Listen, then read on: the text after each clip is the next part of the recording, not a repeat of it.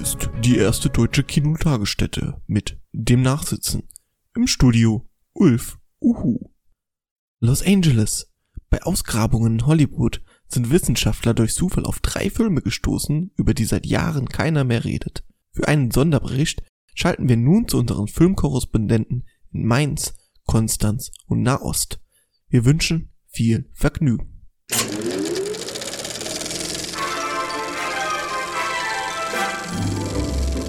Herzlich willkommen. Die Kinotagesstätte hat eröffnet. Hm, das ist ja eine lustige Truppe. Willkommen zum Nachsitzen. Herzlich willkommen und grüß Gott zum Nachsitzen äh, in dieser Woche mit einem ja, randomisierten Thema, denn wir haben vor zwei Wochen ausgelost, welchen Film wir denn anschauen dürfen auf verschiedenen Portalen und stellen diese heute vor und reden ein bisschen darüber, wie ist denn so eine Random-Funktion? Button drücken und dann kommt ein Film heraus, den man sich anschauen sollte? Hat das Zukunft? Wir klären es und mit wir meine ich meine zwei kongenialen Mitpodcaster, die auch heute wieder dabei sind. Hallo, wir fangen an mit äh, Christian. Hi. Hallo Marius. Wie geht's? Alles gut? Alles fit? Ja, ganz, ganz okay, ganz okay. Aber ähm, dir ist schon bewusst, dass es keinen Zufall an sich gibt. Oder gibt's nur Zufälle? Eins von beiden war auf jeden Fall richtig. Hm, zufälligerweise habe ich darauf keine Antwort. Aber äh, du hast ja vor zwei Wochen, ich glaube, du warst ganz zufrieden mit deiner Filmauswahl, glaube ich. Ja, war jetzt, war, war ganz okay, vielleicht nicht so einen langen Film zu bekommen, wenn du dann so ein Zwei-Stunden-Ding hast, was dir am Ende nicht gefällt, dann nehme ich doch lieber so eine 70-minütige Doku. Ich glaube, das, hatten, mal das hatten wir alle. Wir hatten, waren alle relativ frei, was wir jetzt bekommen, bloß nichts Langes. ja, in der Kürze liegt die Würze, wie immer, oder? Ja, dann muss ich gucken, was Benny dazu sagt. Hallo Benjamin. Hallo Romarius, es freut mich sehr, heute Gast in deiner Nachsitzenfolge sein zu dürfen. Äh, gern geschehen, kein Problem. Und äh, auch an die Frage an dich, du hast dich ja auch gefreut, glaube ich, vor zwei Wochen, als dann dein Film rauskam. Äh, Kam es dir dann trotzdem schwer, so einen so aufgesetzten Film quasi zu schauen, also irgendwann sich aufzuraffen und zu sagen, ach, jetzt muss ich diesen Film schauen, weil das Zufallsprinzip ist, hat jetzt so gewollt? Naja, Zufallsprinzip, nachdem wir alle, glaube ich, zwei, dreimal gesagt haben, ja, den gucken wir jetzt doch nicht an. Ja, weil jetzt nicht. Weiß ich nicht, ob das noch durchgeht. Aber zum anderen äh, muss ich erstmal um Entschuldigung bitten, weil ich habe den Film tatsächlich verwechselt. ich dachte, es wäre der Glass of Nuke M High, den ich mir angucken sollte. Aber nein, es war natürlich die Klasse von 1984, was aber ein anderer Film ist, als ich dachte. Deswegen war dann meine Freude sehr schnell verflogen. Aber ob sie dann wieder gestiegen ist, werden wir dann nachher erfahren, wenn ich dran bin. Hast du denn den anderen Film auch gesehen, den Class of, was, was war das? Nuke M High. Nee, den habe ich mir nicht angeschaut. Okay, gut. Ja, auch ich habe einen random Film bekommen und ich würde sagen, wir starten einfach mal damit, mit dieser Mini-Kritik zu unseren random Movies. Äh, mein Film war Die Augen der Laura Mars oder im coolen Englischen The Eyes of Laura Mars. In der Welt der hinreißenden Mannequins und Beautiful People spielt die Oscar-Preisträgerin Faye Dunaway die Fotografin Laura Mars. Ihre Motive die Welt der Gegensätze. Ist ein Film von Irvin Kirschner, der äh, aus dem Jahr 1978. Der hat äh, als nächsten Film äh, einen kleinen Independent-Streifen gemacht namens Star Wars Episode 5, Das Imperium schlägt zurück. Und äh, ist unter anderem mit Faye Dunaway, Tommy Lee Jones oder auch Raoul Julia. Ich weiß ehrlich gesagt nicht genau, wie er ausgesprochen wird, aber man kennt ihn unter anderem aus der Adams Family. Äh, das Drehbuch ist von John Carpenter und die Titelmelodie wird gesungen von Barbara Streisand. Ganz nice, ne? Also kann man schon mal machen. Es geht um eine Modefotografin, die, ähm, ja, wie soll ich das sagen, durch Visionen äh, die Morde sieht, die um ihr herum geschehen. Äh, also ihre Freunde und Bekannte werden nacheinander abgemurkst. Und äh, das sieht sie schon so vorher in verschiedenen Visionen äh, die natürlich auch ganz exemplarisch für die 70er so in schönem Schleier herum und äh, Filter drauf und dann äh, aus den Augen des Mörders sehen wir dann die Gewaltverbrechen, beziehungsweise man sieht sie nicht wirklich, es wird immer vorher ein bisschen abgeschnitten. Ähm, genau, und das Ganze ist so eine ja, keine Satire, sondern mehr so ein Kommentar auf die, auf die Modeindustrie, beziehungsweise Fotoindustrie oder Entertainmentindustrie, die äh, ja von Gewalt und äh, ähm, Blut äh, lebt und dadurch schockieren will und auch so eine Fotografin ist, diese Laura Mars, die ihre Models äh, sehr theatralisch in Szene setzt. Und äh, ja, genau, sie freundet sich dann an mit dem Polizisten von Tommy, äh, gespielt von Tommy Lee Jones, der ihr helfen will, die Morde aufzuklären und die beiden fangen dann natürlich eine Romanze an. Dass um sie herum Menschen sterben, stört sie nicht daran, äh, äh, ja, ein Techtelmechtel zu beginnen. Ja, zum Ende möchte ich nicht viel verraten, das Ganze klärt sich ganz schön auf.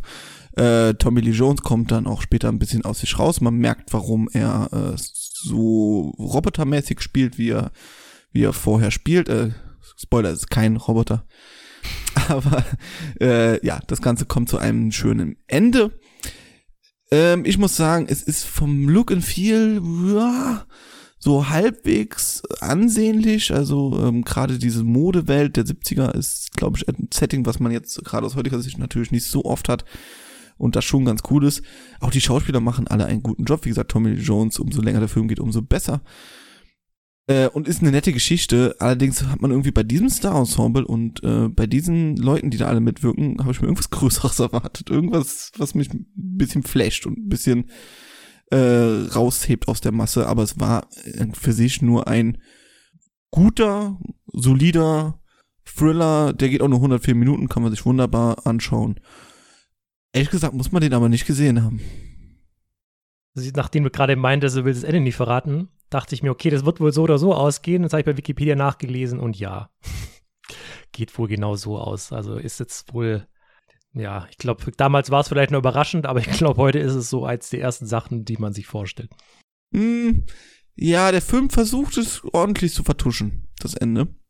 Tatsächlich. Ähm, also ich kam zwar auch auf die Idee, dass das das Ende sein könnte und ist jetzt auch nicht mega überraschend. Aber ähm, ja, kann man machen. War, war, war so. denn wenigstens spannend inszeniert. Ich meine, er kam ja zu einer Zeit raus, wo durchaus schon äh, andere Filme, äh, The Thing oder Alien, äh, sehr spannend inszeniert wurden. Ja, also es macht schon Spaß, ähm, zu überlegen, wer jetzt als nächstes abgemurkst wird. und äh, auf welche Art und Weise. Ähm, also es wird halt immer unterbrochen durch diese Visionen, ne, die sie bekommt. Und dadurch sieht man ja schon die Morde und was dann passiert. Und das, das bricht immer so ein bisschen mit diesem Film. Also es ist jetzt nicht so, dass die um die Ecke gehen, auf einmal ist da ein aufgefetzter Körper oder sowas und man erschreckt und denkt sich, what the fuck geht denn hier ab? Es ist mehr so wie so eine, so eine bisschen übersinnliche Folge von Columbo. Naja. Das klingt ja jetzt aber prinzipiell nicht schlecht. Nein, schlecht also. ist der Film auf gar keinen Fall. Aber man, also wie gesagt, ich zähle nochmal Irvin Kirschner, Regisseur, John Carpenter, Drehbuch, Faye Dunaway, Lee Jones. Also aber also, aber Irvin Kirschner und gerade auch John Carpenter noch vor seinen Hochzeiten, ne? Also Halloween und dieser ganze Kram, für den er wirklich bekannt wurde, kam erst dann danach raus. Ich schau mal kurz, was er vorher gemacht hat. Halloween kam direkt ne? danach. Sein, sein nächster Film war Halloween. Ja, ja. Also Darkstar war davor noch, das wäre vielleicht noch sowas, aber das ist ja auch eher ein, äh, ein Geheimtipp, kann man das so sagen? Also eher was, was, der kam ja eher schlecht an und hat sich dann so ein bisschen zum Kultklassiker entwickelt. Ist auch, eher ein bisschen, ganzen, ist auch ein bisschen trashig, aber ist ja auch ja. eher eine Parodie als normaler Sci-Fi-Film, deswegen. Ja, ja, ja. Ja, also die Leute haben ihren großen Durchbruch quasi danach, außer jetzt vielleicht Fate Dunaway.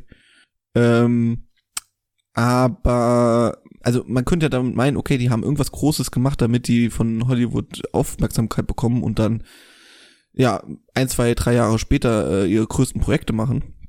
Aber wenn das der Grund war, dann denke ich mir, puh, also ich, ich käme jetzt nicht auf die Idee, diesen Film zu sehen und wenn ich, wenn mein nächster Film ein Sci-Fi-Film wird oder eine große Sci-Fi-Film-Fortsetzung, würde ich nicht sagen, den Regisseur dieses Films, den brauche ich dafür. Nur der kann Yoda inszenieren.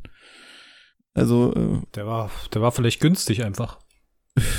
Ich glaube, Irvin Kirschner wird immer so als, äh, das war so der Ron Howard seiner Zeit. Also äh, jemand ohne Stil quasi, der einfach so seine Filme gut macht und äh, runter runterfilmt quasi. Ähm, Ach ey, der hat ja, sagt niemals nie, hat er ja. Ja, Robocop 2 hat er gemacht. Robocop 2, wow. Also, äh, Der hat schon ein paar Sachen gemacht, das muss man sagen. Aber es klingt für mich jetzt nach so einem Giallo, so einem typischen, aber ohne das Blut. Wenn du sagst, da sieht man eigentlich nichts. Ja, doch ein bisschen Blut fließt schon, das muss man auch sagen. Ähm, ja, Tommy Lee Jones, äh, nee, das wäre jetzt ein Spoiler, wenn ich das vergleiche. Aber ähm, ja, Giallo-mäßig kann man schon so sagen, vielleicht ein bisschen stringenter und ein bisschen Hollywood-mäßiger. Ja. Ich habe bei Netflix gibt es nicht einen Film, ich weiß leider gerade nicht mehr, wie der heißt. Da schläft die weibliche Hauptfigur auch ein und sieht dann Morde aus äh, der POV quasi des, äh, des äh, Killers, was mich dann doch etwas jetzt daran erinnert hat. Aber leider komme ich jetzt gerade nicht auf den Namen. Gleiche Geschichte quasi. Ja.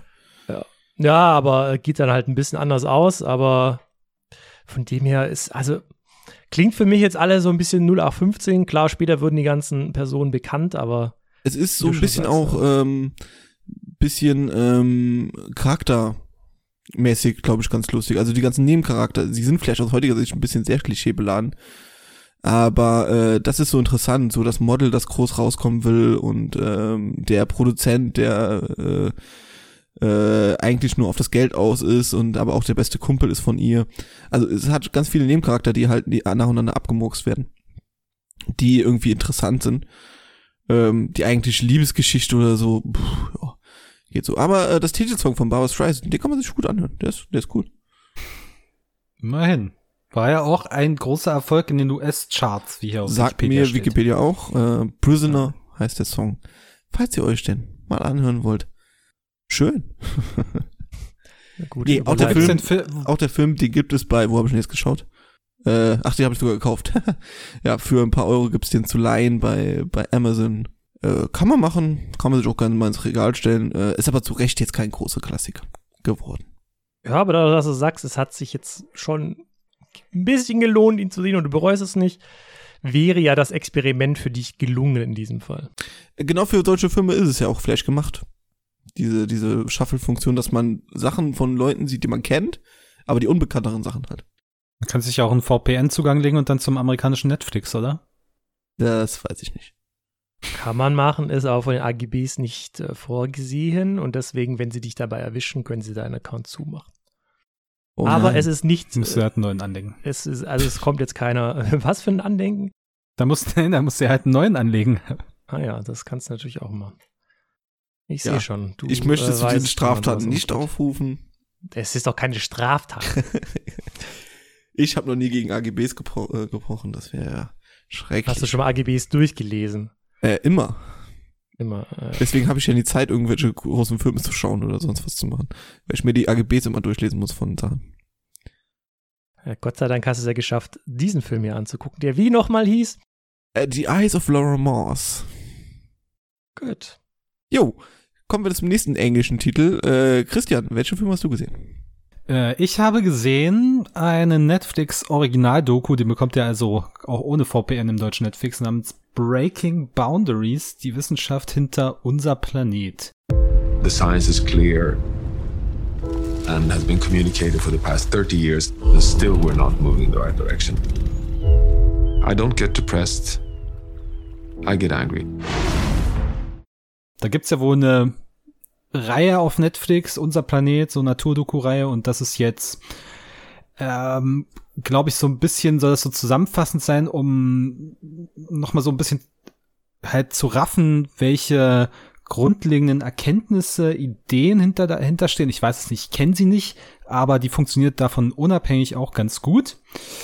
Äh, Regie führte ein gewisser John Clay und im Vordergrund steht aber natürlich der äh, David Attenborough, der berühmte Dokumentarfilmer, Narrator, der funktioniert ja auch als Erzähler, der das Ganze so ein bisschen kittet. Äh, geht etwas mehr als 70 Minuten und ist oder sagt in der Zusammenfassung eigentlich, dass wir alle gefickt sind auf dieser Welt. Schön wär's. Na gut, also nicht ganz, nicht ganz. Er gibt auch ein paar Lösungsvorschläge, aber vielleicht erstmal, womit er äh, einsteigt. Oder die Grundidee dieses Films ist es, uns anhand von diversen Expertinnen vorzustellen, welche Faktoren dafür sorgen, dass unsere Erde in dieser Form bewohnbar und belebbar ist, wie es gerade ist. Also es sind neuen dieser Boundaries, wie sie es nennen. Zu Deutsch ist sich das mit Grenzen eher schlecht ähm, übersetzen. Aber es ist unter anderem Biodiversität, der Süßwasserfluss, das Klima, die Ozeanversauerung, Luftverschmutzung und so weiter. Und die These, die dieser Film jetzt aufstellt und auch mit ihm die ganzen Wissenschaftlerinnen und Wissenschaftler, die zu Wort kommen, dass es für jeden dieser Faktoren eine Safe Zone gibt, eine äh, Danger Zone und eine Critical Zone, eine kritische Zone. Und jetzt zu schauen, wo sind wir denn da überhaupt? Und äh, er sagt bei vielen von diesen äh, Faktoren, nämlich beim Klima, beim Wald, bei Biodiversität und bei Nährstoffen sind wir schon in der gelben bis roten Zone, bei den anderen noch noch im grünen Bereich, beziehungsweise bei zweien wissen wir es nicht so genau, wie sich das auswirkt, zum Beispiel bei neue Entitäten, wie er es nennt, also Müll aus Kunststoff, der im Ozean treibt, da können wir noch nicht absehen, was das alles für Folgen hat. Und dann wird das eben gezeigt mit teilweise sehr erschütternden, sehr äh, schwerwiegenden Bildern von den Bränden in Australien. Also es ist relativ neu, ich glaube, die ist jetzt im Mai erst rausgekommen, die Doku. Äh, mit Bildern von zerstörten Wäldern, von abgerodeten Wäldern in Brasilien und so weiter. Mit Bildern von Städten, die im Smog versinken und dazu die Info, dass irgendwie jährlich sieben Millionen Menschen an schlechter Luft, an den Folgen von schlechter Luft sterben kommen viele Interviews dann noch dazu, unter anderem mit einem schwedischen Wissenschaftler, der hier ähm, so ein bisschen die Hauptrolle übernimmt, namens Johann Rockström. Und viele Computeranimationen auch noch mit dazu. Dann noch so ein bisschen Theorie, dass wir jetzt aus dem Holozän raus sind, aus so einer Phase, in der das Klima relativ stabil war für 10.000 Jahre und wir es innerhalb von 150 Jahren geschafft haben, äh, uns das Klima um ein halbes Grad und noch mehr zu erhöhen. Wie wichtig das ist, dass wir bei 1,5 uns maximal einpegeln äh, in der Erhöhung, dass das auch nicht mehr so wirklich aufzuhalten ist bis zu dieser 1,5, aber zumindest können wir es noch schaffen, dass wir nicht da drüber kommen. Und da liefert der Film dann tatsächlich zum Glück noch in den letzten 15, 20 Minuten so ein paar Lösungsansätze, die da wären, dass äh, wir eine bewusstere Ernährung haben und weniger auf ähm, weniger Essen konsumieren, die auf Stärke basieren und weniger rotes Fleisch. Ich glaube, der flexitarische, äh, die flexitarische Ernährung wird da sehr angepriesen als äh, ideal.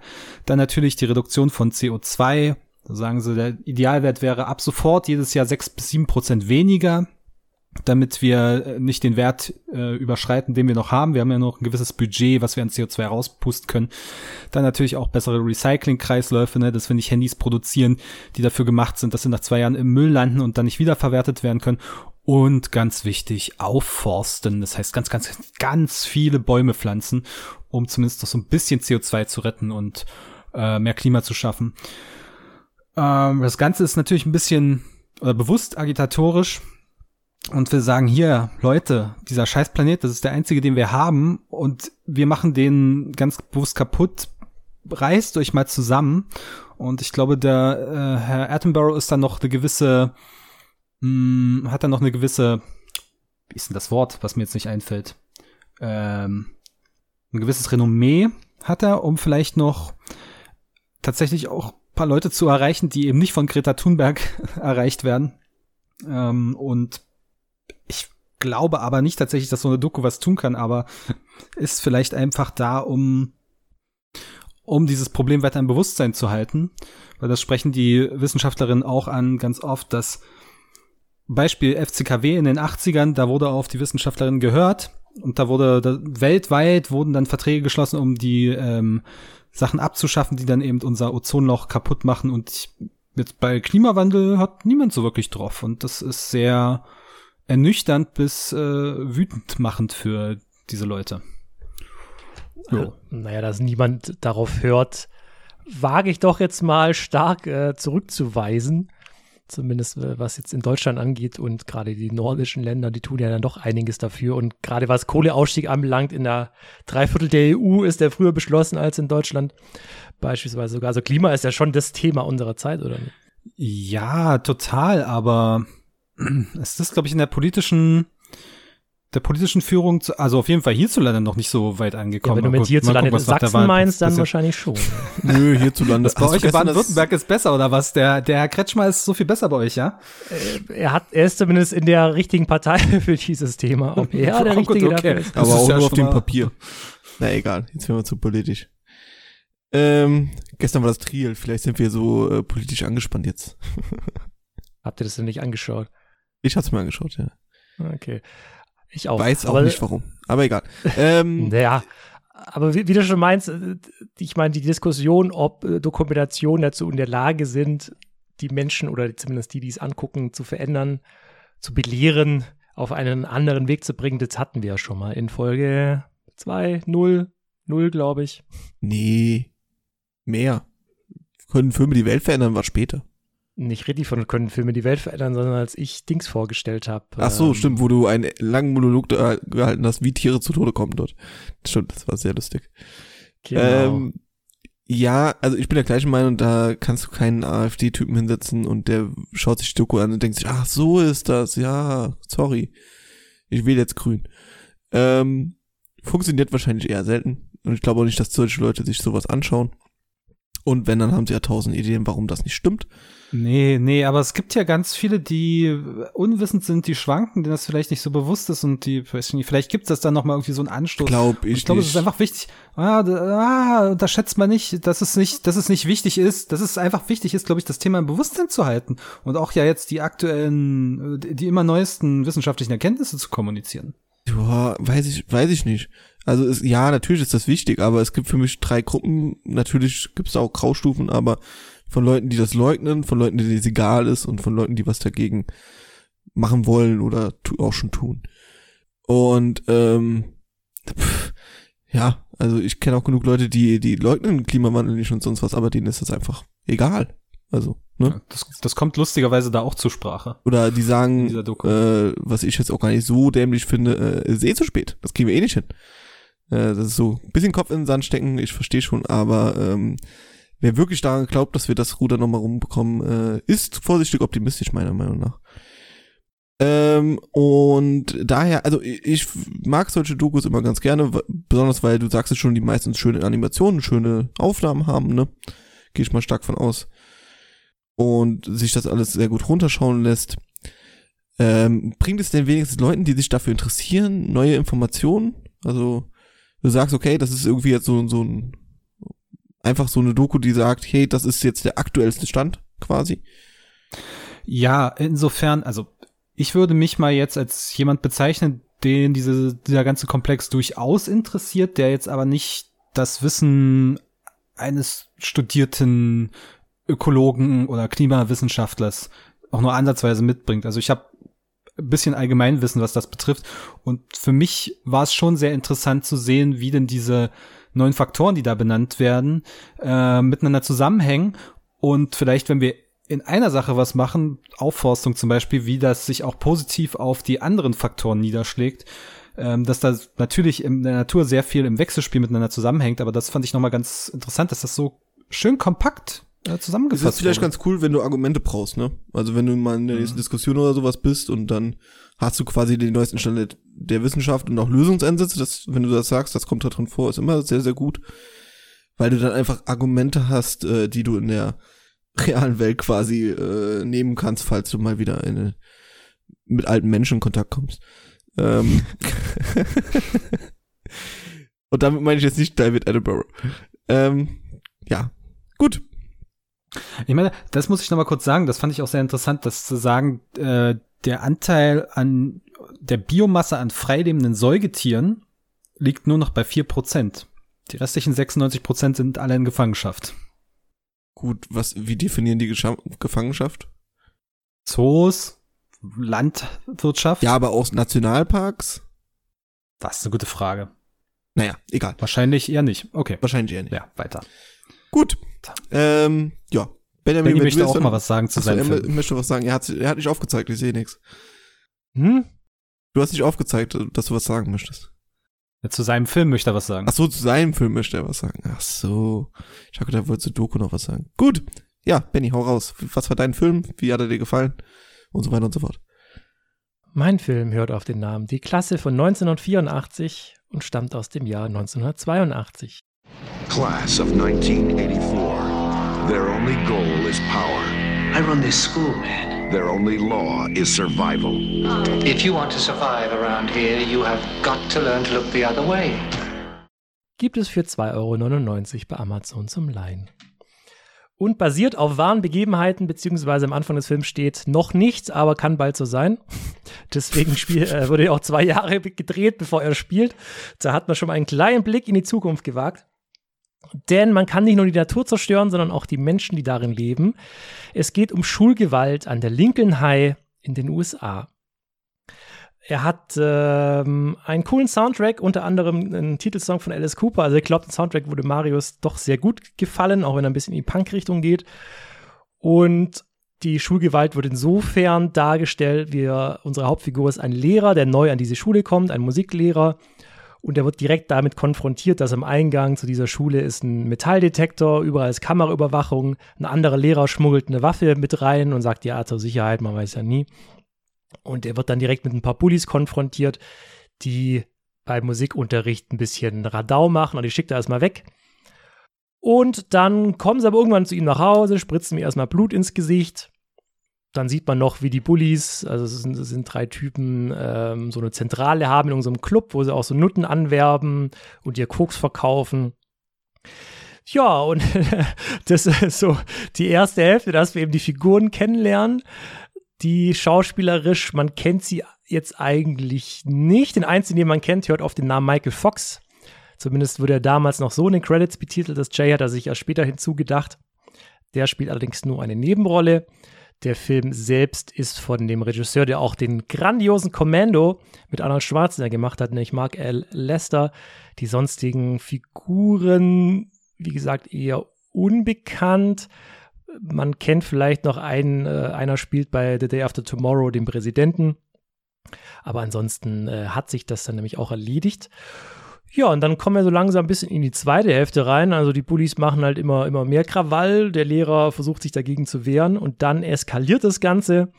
Nämlich der andere Lehrer, der eine Waffe mit in die Schule genommen hat, äh, ja, prügelt quasi aus seinen Stirn die Antworten heraus und meint nur so würden sie es lernen. Mmh und äh, Schnitt, dann fährt der andere Lehrer mit dem Auto auf Schüler los und ja, ich spoilere jetzt einfach mal, äh, kommt dann selbst ums Leben dabei. Die Schüler, ja, dann geht's aber erst so richtig rund. Die Schüler wissen ja noch, wo der Lehrer wohnt, gehen dann zu ihm nach Hause, als er nicht da ist.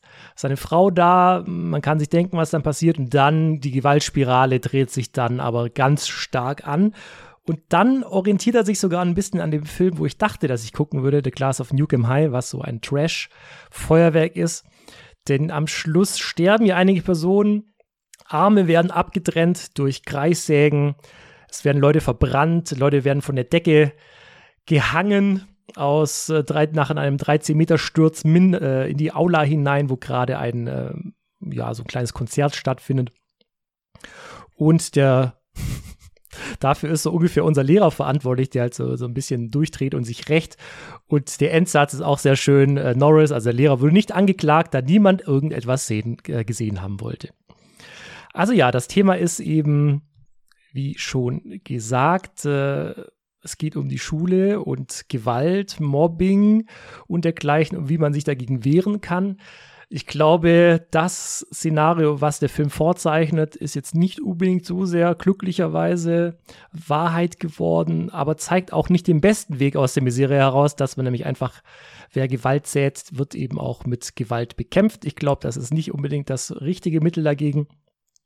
Problematisch an dem Film ist, er schwankt immer so ein bisschen, dass er das Ganze ja neutral darstellen möchte und andererseits ist er halt doch ein bisschen trashig was man alleine schon am Plakat sieht, weil da sieht man, was sie so für Klamotten anhaben. Also alles sehr punklastig. Ich glaube, es gibt wenige Ärmel, T-Shirt-Ärmel, die gezeigt werden im Film. Meistens haben die Unterhemden an und haben halt so Punkfrisuren. Die Frauen auch sehr leicht bekleidet. Und deswegen weiß ich auch noch nach wie vor nicht, was ich von dem Film halten soll. Er hat doch eine gewisse Fanbase, wie ich dann herausgefunden habe. Wahrscheinlich auch aus den Gründen, wie ich jetzt genannt habe, wo ich ein bisschen Schwierigkeiten damit habe. Aber er hat schon Spaß gemacht, geht, glaube ich, auch nur knapp 90 Minuten. Von dem her hat es jetzt dann schon gepasst. Aber was ist das denn für ein Qualitätsmerkmal, wo ich sage, er geht nur 90 Minuten, deswegen ist es dann ganz ordentlich. Also ja, er hat so ein bisschen tonale Schwierigkeiten, wenn man ihn nicht so ganz einordnen kann. Und am Schluss dreht er halt dann völlig hohl und ja, dann kommen halt diese ganzen äh, Morde, wo dann eben gezeigt werden oder diese, diese Rachegeschichten, wo dann eher schon eher belustigend ist. Aber man freut, also es ist eigentlich, naja, einerseits ist es auch wieder so, so ein moralischer Zeigefinger, weil man selbst als Zuschauer merkt, man freut sich darüber, dass die Bullies hingerichtet werden. Sagt auch nicht unbedingt das Beste über mich selbst aus. Ja. Möchtest du irgendwas aufarbeiten, oder? Naja, aber es ist ja, ist ja schön von dem Film, wenn er in einem Gefühle ausdrückt und sagt, ah ja, jetzt rächt dich doch mal, zeig's den Pennern. Weil ansonsten hat man irgendwie nichts gegen die in die Hand, äh, in der Hand. Weil auch die Staatsanwaltschaft sagt dann immer, ja, sie kann nichts machen. Der Rektor sagt, ja, er hat nichts in der Hand, er kann nichts machen. Und da muss der Lehrer eben selber dafür sorgen, für Recht und Ordnung. Aber ist diese Gewaltspirale, ist es einfach jetzt aus Entertainment-Gründen, aus Slasher-Gründen oder ist das satirisch gemeint oder dystopisch, dass das so wirklich passieren kann irgendwann, weil die Gewalt immer schlimmer wird oder? Das kann ich dir nicht sagen. Wie gesagt, okay. da äh, finde ich, hat der Film so ein bisschen Schwierigkeiten, so den Mittelweg zu finden. Für mich war das eben zu sehr drüber, wie, so eine leichte Trash-Richtung, wenn dann einer so ein Auto auf, auf den Kopf fliegt quasi. äh, ja, es war in der Werkstatt, also jetzt nicht auf der Straße. Ja, okay, so. passiert, ja. da kommt es häufiger mal vor. Aber ja, wenn einem der Arm abgetrennt wird und äh, spritzt da so ein bisschen Blut raus, also äh, vielleicht, also ich weiß nicht, wie das Du fandest es sehr belustigend wie schockierend jetzt irgendwie. Genau, ja. Das okay. war so mein Problem bei der ganzen Geschichte. Aber ich glaube schon, also ich kann es nicht sagen, was der Film wirklich erreichen wollte. Ich kann nur sagen, was er eben bei mir ausgelöst hat. Und das war dann eher so am Ende die Belustigung, was den Film auch für mich nochmal besser gemacht hat, weil er dann zumindest unterhaltsam war gegen Ende. Du würdest also persönlich nicht dem Urteil des Lexikon des internationalen Films zustimmen, dass da schreibt, ah, der ja. zynische Film, oh. bar jeglichen moralischen Anspruchs, versucht seine Botschaft, dass auf Mord und Terror nur mit Terror und Mord geantwortet werden könne, auf besonders perfide Weise zu vermitteln. Kann man schon reinlesen, wenn man das möchte. Ich, also das war aber du ich, persönlich ja. tust es nicht. Nee, ich, ich meine, ich hatte ja gesagt, der Film zeigt ja, äh, auf Gewalt wird mit der Gewalt reagiert und das ist das einzige Mittel, was was bringt. Hm. Aber ich ja, also es liegt halt dann am Zuschauer, die Betrachtung, aber das ist ja häufig dann aber, bei Interpretation. Aber bringt es am Ende tatsächlich was oder sind dann alle Verlierer dadurch? Der Film hört dann auf, als der Oberbully sein Leben lässt. Und dann kommt eben nur die Schrift am Ende, wo ich schon gesagt habe, er wurde nicht angeklagt, da niemand was gesehen hat, was natürlich Quatsch ist, weil es alle gesehen haben. Deswegen hat es dann schon was gebracht, weil die Bullies sind tot. Also so verkauft es eben der Film. Aber ich finde es so satirisch, die Satire habe ich jetzt nicht wirklich rausgelesen. Was aber auch daran liegt, dass der Film am Anfang schon nicht so ernst dargestellt wird. Aber kann man schon, kann man schon so sehen. Wie gesagt, der Film hat seine Fans gefunden. Bei Letterbox mit 3,3 auch ganz ordentlich bewertet. Okay. Dann würde ich mal zusammenfassen, dass ich wahrscheinlich den besten gesehen habe hier. Oder zumindest am zufriedensten bin mit meinem von uns dreien. Ja. Aber ich glaube, wir haben, würden ihn alle gleich, ich glaube, Benny hat keine Bewertung hinterlassen, aber würdest du ihm auch so drei, dreieinhalb geben wahrscheinlich. Ja, so zweieinhalb, drei vielleicht. Aber das ist ja dann eh schwierig. Er hatte seine unterhaltsamen Momente. Ich wollte gerade sagen, für mich klingt das unterhaltsam zumindest. Ja, wenn, also das Problem war ja zuerst, ich hab, dachte, ich sehe hier den Ultra-Trash-Film äh, Nummer eins und dann hat es erstmal so eine halbe Stunde gedauert, bis das Ganze so in Fahrt kommt. Das war natürlich mein Problem, dass ich mit der falschen Erwartungshaltung reingegangen bin. Er hat dir was Falsches versprochen, ja. Genau, ja, in dem Fall war ich selbst schuld, nicht bei der Party, wo der Film schuld ist. Und dann hat er es natürlich schwierig gehabt, Michael J. Fox, ja, hat es mir dann auch noch mal ein bisschen versüßt in einer sehr frühen Rolle von ihm. Also er ist unterhaltsam, aber ich wusste, wusste nicht, auf, auf, was ich mich einlasse und weiß es auch nach wie vor nicht so ganz, auf was ich mich da eingelassen habe. Okay, cool. Naja, wenn er mal ein Stream ist, kann man sich den bestimmt mal reinziehen an einem lustigen Sonntagabend. Mit der Joa. Familie auf jeden Fall. Gut, jetzt noch die Frage an euch, äh, wenn jetzt Prime oder Netflix oder wie sie alle heißen, jetzt wirklich mal einen Random-Button dort hinten. Äh, Netflix hat den ja schon für die eigene Watchlist, aber nur. Jetzt könnte man natürlich jeden Film in die Watchlist packen und dann hat man eine Random-Funktion. Oder was passiert, wenn man überhaupt keine Watchlist hat und dann die Random-Funktion macht? So, das kann natürlich sein. Falls dann explodiert Netflix. Dann explodiert das Internet. Ähm, also so ein Random-Button, vielleicht noch mit ein paar Reglern, dass man irgendwie den Zeitraum auswählen kann, damit Ben jetzt keinen alten Film kriegt oder so. Ähm, oder das Genre auswählen kann. Also mit so ein paar Anwendungsmöglichkeiten, würdet ihr das, würdet ihr das mögen, würdet ihr das nutzen? Oder wäre das nur so, man macht es einmal und dann auch nie wieder? Also, das, wofür Streaming im Gegensatz zu TV ja immer so ein bisschen gelobt wird oder am Anfang so gepriesen wurde, ist ja halt, dass du dir selber aussuchen kannst, wann und was du guckst und nicht davon abhängig bist, was irgendjemand vorgibt. Na, das Wann bleibt ja bestehen. Ja, ja, aber nicht das Was. So. Nee. Und also ich meine, klar, beim TV ist ja auch nicht vom Zufall abhängig, das ist ja alles lineares Programm und so weiter. Einerseits, äh, einerseits finde ich es ein bisschen quatschig, weil dieses, ich suche mir bewusst aus, was ich gucken möchte, ist schon äh, ein sehr schöner Akt, sag ich mal, beim, beim Filmschauen. Andererseits kann man sich diesen Randomizer auch ganz leicht selbst erschaffen, indem man einfach mal, wenn man jetzt zum Beispiel auf dem, das, das hatte ich mal vor einer Weile gemacht, da saß man auf der Couch und Netflix durchgescrollt, ich gehe runter, bis jemand Stopp sagt und dann gehe ich nach rechts, bis irgendjemand Stopp sagt und dann wird geguckt, was da auftaucht. Wir hatten dann Glück, weil dann sind wir auf Dunkirk gelandet. Jetzt nicht die schlechteste Option, aber theoretisch kann man sich's auch so machen. Ja, Will man also ich genau so machen?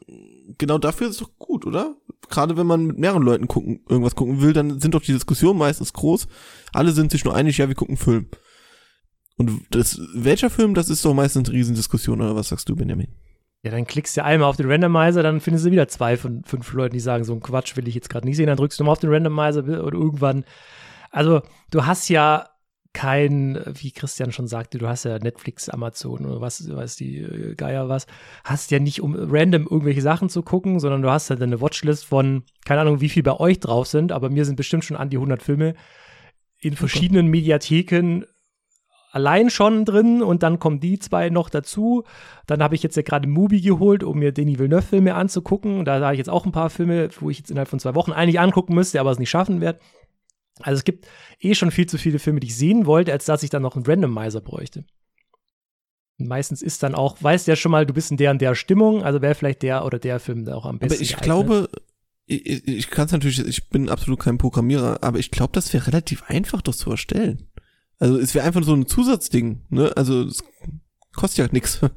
Also nicht mehr. Und das hast halt irgendwo einen Random-Button, der ist. Und den kannst du mal drücken. Ich glaube, Netflix hat ja auch angekündigt, ich weiß nicht, ob sie das in den USA schon gemacht haben, einen Fernsehsender zu machen, ne? Wo einfach ihre Filme und Serien durchlaufen.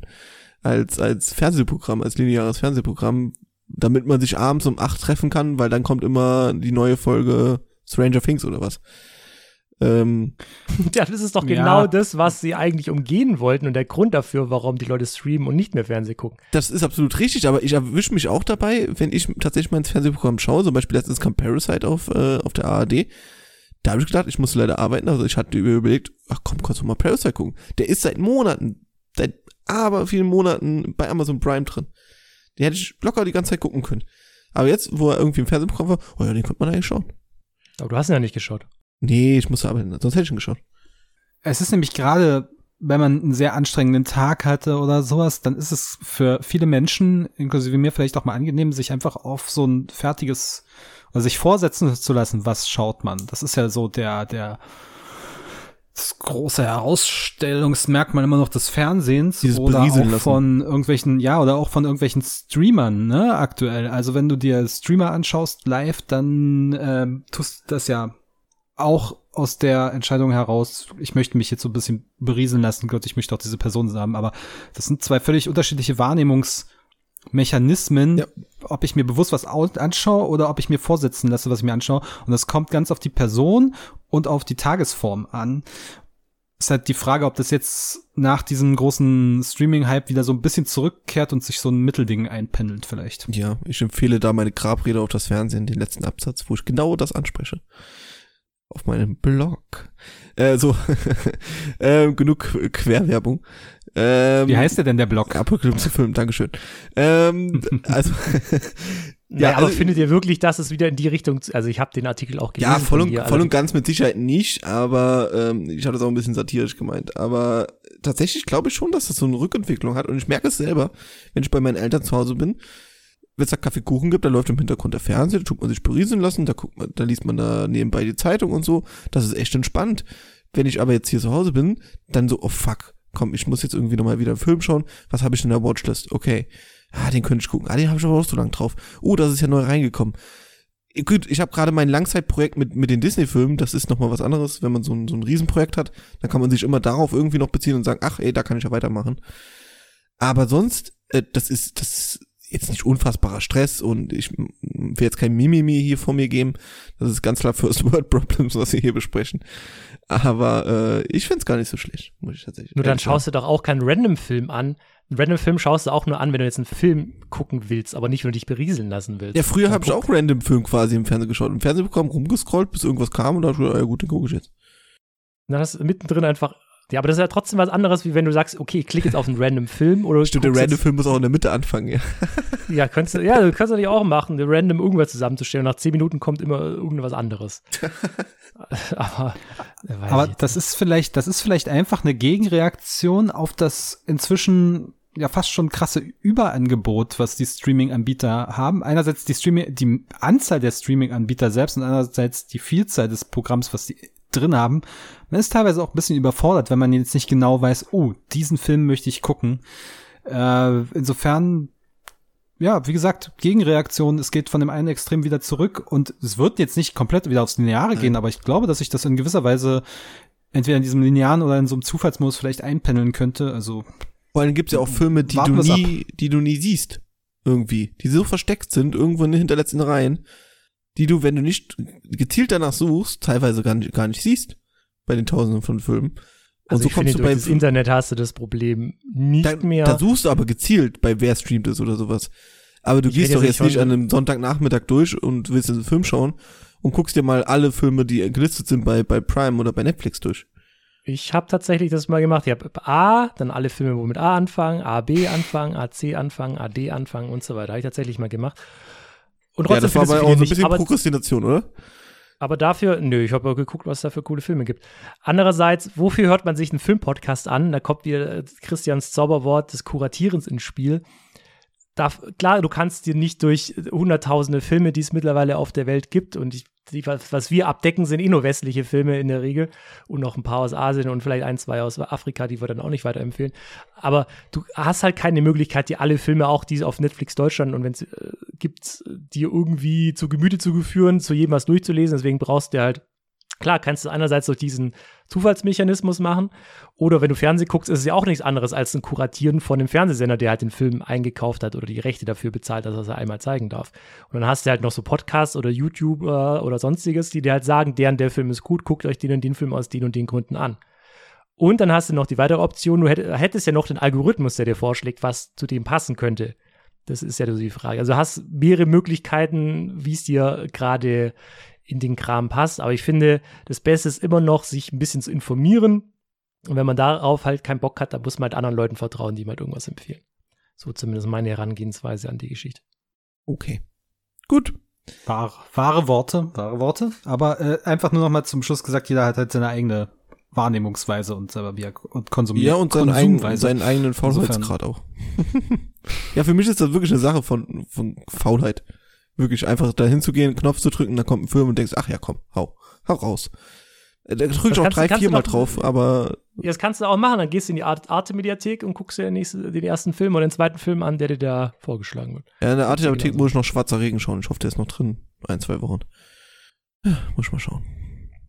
Oh, Stimmt, so Media- hieß der Film, was? Ja, eine, eine, ordentliche- eine, die ganzen, die ganzen Mediatheken sollen erstmal eine ordentliche Suchfunktion und eine ordentliche Filmauflistung bekommen, da wäre ich schon mehr zufrieden. Das, auch die Arte-Mediathek, da kannst du Filme auswählen, dann hast du die Ja, sieben, die acht ist Filme, okay. wo es da gibt. Und das war übrigens der Film, den ich vorher meinte, die sieben schwarzen Noten hieß der, wo eine Frau eben Visionen hat von äh, Morden und Toden. Gibt's Aha. bei der Arte-Mediathek, nicht bei Netflix. Gut. Ja, Dann guck doch alle Filme in der AT-Mediathek, bevor dieser Random-Button kommt. Äh, ich glaube, damit kann man nichts falsch machen. Ich meine, wir haben uns jetzt alle Mubi geholt, glaube ich. Da gibt es durchaus, kann ich empfehlen, habe ich El Topo mir angeschaut, bin zwar nach einer Stunde eingeschlafen, aber einen what the fuckigeren Film habe ne? ich. Ja, ja, habe ich. Also, wenn der Dune gemacht hätte und der so ähnlich gewesen wäre wie der Film, na dann gute Nacht. Das ist das der äh, Film, wo die mit dem nackten Jungen rumlaufen und der Cowboy da? Ja, die erste halbe Stunde hat er so einen nackten Jungen auf seinem Pferd, den tauscht er dann ein gegen eine Frau. Guter Tausch, möchte ich meinen. Und dann muss er vier Meister besiegen. Schwier ich muss mir die zweite Hälfte mal nochmal angucken, aber es ist, äh, ich, äh, ich, also ja, ich saß und da und dachte mir, wa- wa- was zum Teufel ist das? Was zum Teufel ist das? Ach ja. Kunst. Auf jeden Kunst Fall. oder kann das weg? Gut, äh, das gilt auch für diesen Podcast, ob das Kunst oder äh, ist oder ob das weg kann. Das könnt ihr in den Kommentaren klären auf kinotagesstätte.com oder äh, uns bei Twitter schreiben oder uns da auch einfach folgen. Da heißen wir auch Kinotagesstätte. Ähm, ja, sonst könnt ihr auch gerne einen Kommentar und eine Bewertung da lassen bei iTunes oder bei eurem Podcast-Anbieter des Vertrauens. Ich bedanke mich bei Benjamin und bei Christian. Das war Ja. das neueste Nachsitzen. Nächste Woche, wollen wir nicht, nicht noch sagen, was nächste Woche ansteht? Das war das Nachsitzen. Wir sehen uns nächste Woche äh, bei unserer großen Folge zu Danny Villeneuve in Vorbereitung auf unsere äh, Besprechung zu Dune, die dann in Nachsitzen in zwei Wochen erscheinen wird. Äh, jetzt denkt ihr, oh, ist der Film ja schon zweieinhalb Wochen draußen. Ähm, ja, das ist richtig. Gut, jetzt äh, möchte ich hier den Sack zumachen und sage Tschüss. Und äh, we welche, welche Filme sollte man bis zur nächsten Folge gucken? Alle Filme von Danny Villeneuve, insbesondere der 32. August, äh, die Frau, die singt und Blade Runner 2049. Exakt. Fertig jetzt. Und, je und jetzt Tschüss. eine Runde Skippo. Ciao. Ciao, ciao. Vielleicht bekommen Sie sogar Lust, öfter mal nachzusitzen.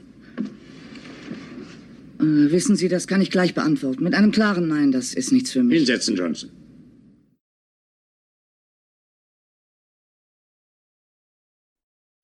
Was war denn nochmal Skipbo?